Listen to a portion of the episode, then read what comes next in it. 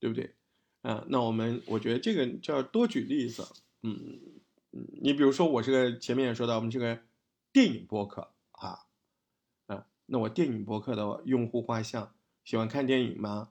二十五、三十五之间，你觉得喜欢看电影，而且听这个看电影影评的是男的多还是女的多？我觉得是男的多，嗯，女的好像是。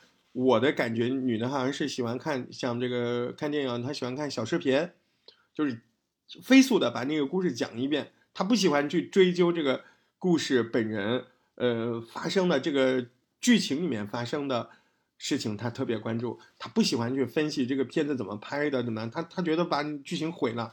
我不想知道甄嬛是谁演的，我只想知道甄嬛下一集有没有被被人害了，或者上位成不成功啊？她只追求女女。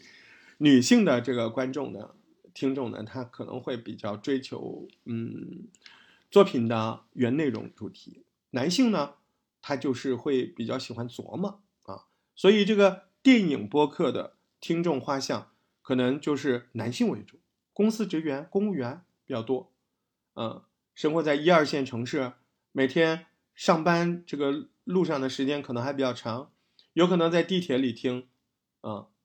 晚上躺在床上，喜欢拿手机随便刷刷，啊，我觉得就这种人啊，是不是？那他们可能需要什么呢？他喜欢看电影，但他没空啊，对不对？没那么多时间全部都看一遍，而且现在电影老贵了，是不是？说真话嘛，是不是？现在有很多电影六十、七十，你还有你不能老一个人去看，好奇怪呀，是不是？你两三个人、三四个人，就是好几百，对不对？这个，而且由于这么贵，时间又金贵，价值又金贵，那我看的时候，我可不要踩坑。那最好有人看了之后告诉我，哎，这好不好看？啊，哪个好看？这周有什么看的？啊，怎么好看了？嗯，你比方我，我就很奇怪，我不喜欢看战争片，对不对？呃，还还有那种特别累的片子，我也不喜欢看。嗯，就看电影，我一我可傻了，我喜欢看周星驰。就是，就这种，还有什么，什么什么捉妖记啊，这种，就是你可能觉得很无聊啊，我觉得就傻傻一乐就好了。因为每个人看电影他不一样，对吧？所以呢，我们的听众看电影的口味也不一样，所以他要了解一下，那现在呃畅销的、正在热映的这几部片子都是什么样子的，有没有适合我的啊？那你告诉我，像我这种类型的什么片子值得去看呢？对不对？值不值得看呢？这就是第二个方面，lead 就需要什么，我们的听众他需要什么，你要去猜，啊，你要去设想，再想想，嗯，假如他们听了我的节目，他们会留下来吗？他们会关注吗？会持续听吗？啊，你这个节目的优势是什么？哦，那我我优势，我认识很多这个这个拍片子的导演什么的，哦，那那行，那你第一手资料，对吧？嗯。那那我不认识啊，那人家都认识明星电影，我不认识，我不能做。那你想想，你认识什么吗？哦，我认识电影院的人，那也行啊，你起码第一手知道啊，对吧？电影院到底实际上座率怎么样，是吧？哪个时段人多，哪个时段人少？哎，有些事儿它不是在网上就能看到的，对不对？哎，你还可以没没事儿，经常邀请啊某个电影院的人来，直接告诉你，哎呦，我今天早上这这场可厉害了，我告诉你啊，大石头啊，你找我录这个节目就对了。我告诉你啊，今天早上这场电影放，我从来没那么忙过啊，这个人特别多，对不对？这这好看呢，哎，第一手电影院的新鲜资讯，你不要以为你混得不够好，你不要以为你阶层不够，你不要以为你资源不够，你有你的资源，你要找到你独到的资源。对不对？所以到了这个时候，我们很多概念就已经清楚了。那么这个时候，我们要做一件事儿啊，这这个叫什么呢？这个叫广告词儿吧，啊，或者叫使命宣言啊，或者叫 slogan 啊，slogan 这个一句话的广告，对不对？飞一般的赶脚啊，这种 slogan 嘛。那你的使命宣言是什么啊？比如说，我可以写。帮助那些喜欢看电影但没有时间来筛选好电影的人，你听了我节目，对吧？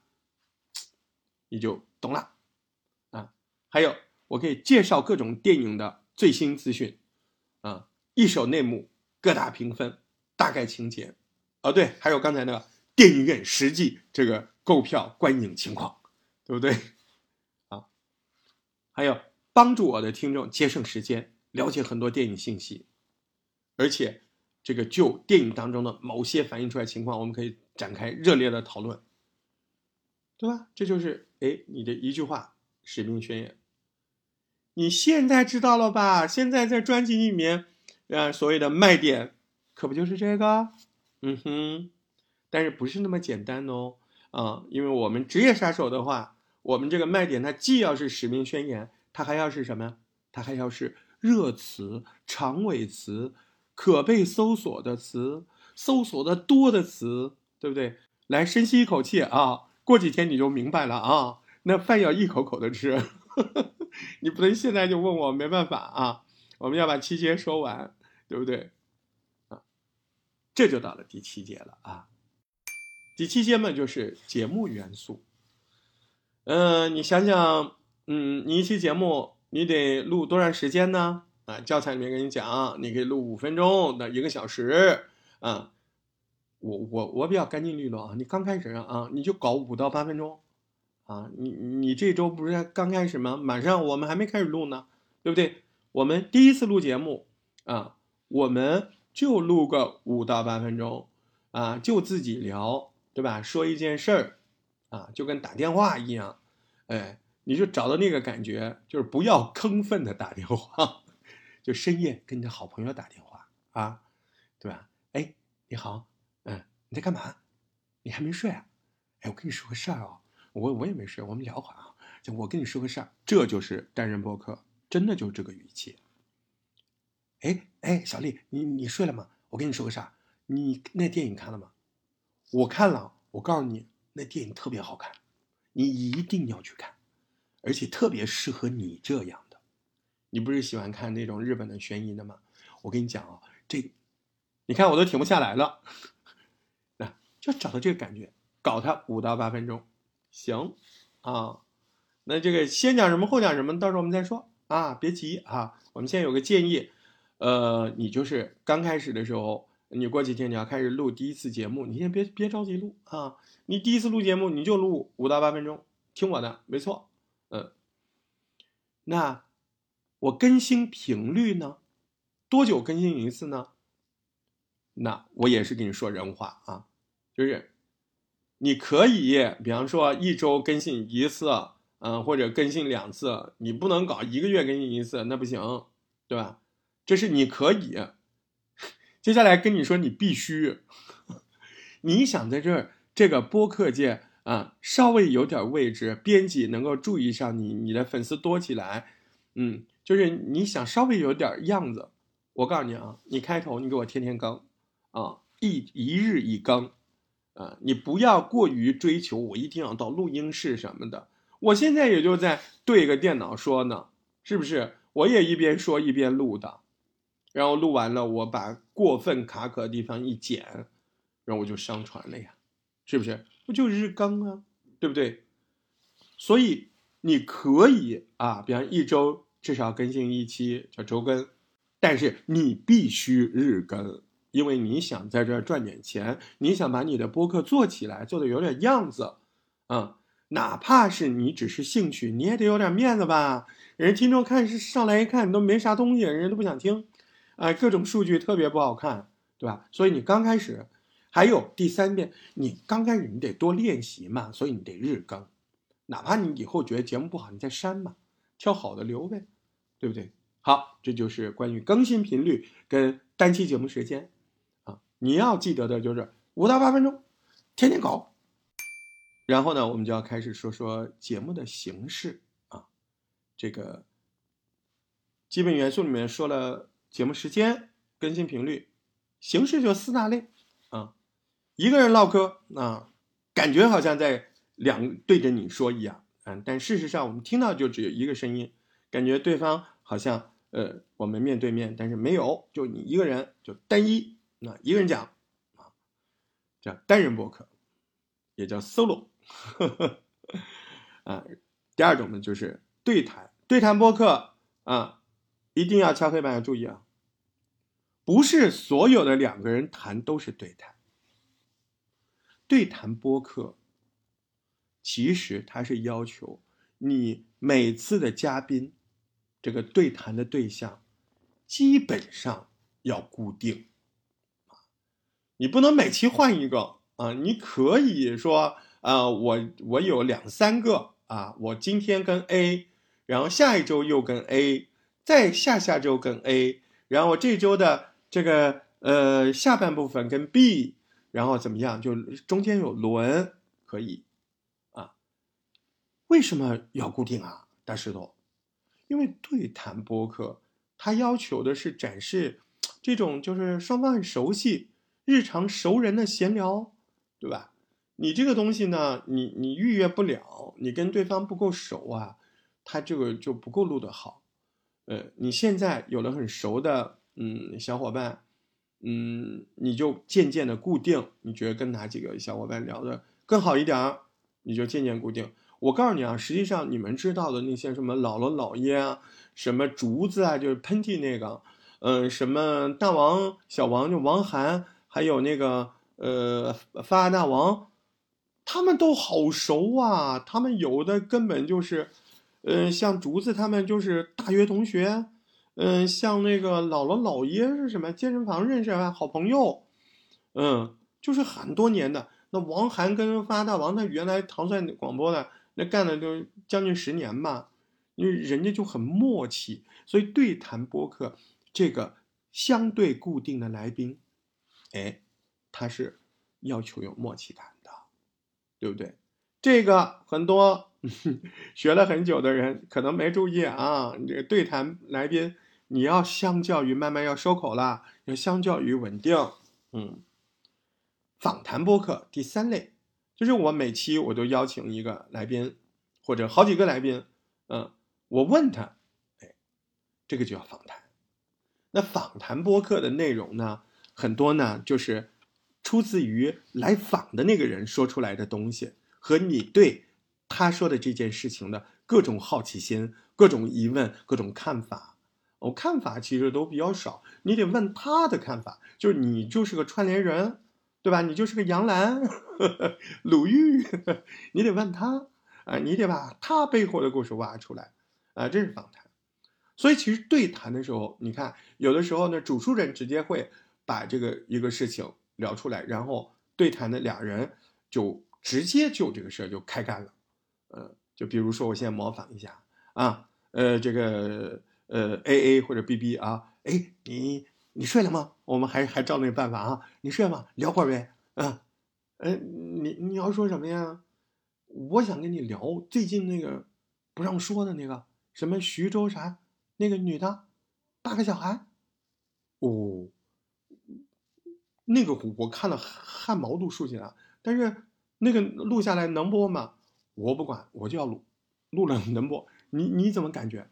啊？那他对方就可可能说他什么感觉，然后你再谈你什么感觉，然后他再谈什么感觉，然后你再抛出个问题，就就这个问题反复反复反复，对不对？把这个问题谈透，把情感共振弄出来，把新奇角度弄出来，把呼吁弄出来，把升华弄出来，就对谈嘛，是不是？还有最后一种，最后一种你们可以去听啊，可以去稍微了解一下啊，为什么呢？啊，最后一种叫故事博客啊，故事博客。嗯，故事播客做的最好、最早的是谁？啊，怎么跟你们介绍？那你们肯定以为故事播客做的最早的是艾哲老师，这不是的，就是故事播客这个形式，国内最早的是艾哲。你们玩苹果手机知道有一个东西叫 Siri 吧？知不知道那个语音？Hi Siri，我跟你说，真有 Siri，Siri 就是最早的故事播客啊。这个我今天没有时间啊。就是讲不了那么多，嗯，而且也不是我们教材里面，呃，涉及到的。反正我告诉你一个知识点，你自己去搜索搜索。Siri 怎么来的啊？Siri 其实它最早就是个故事型的播客，啊，后来发展到哎，苹果手机上，哎，可以跟他聊天啊。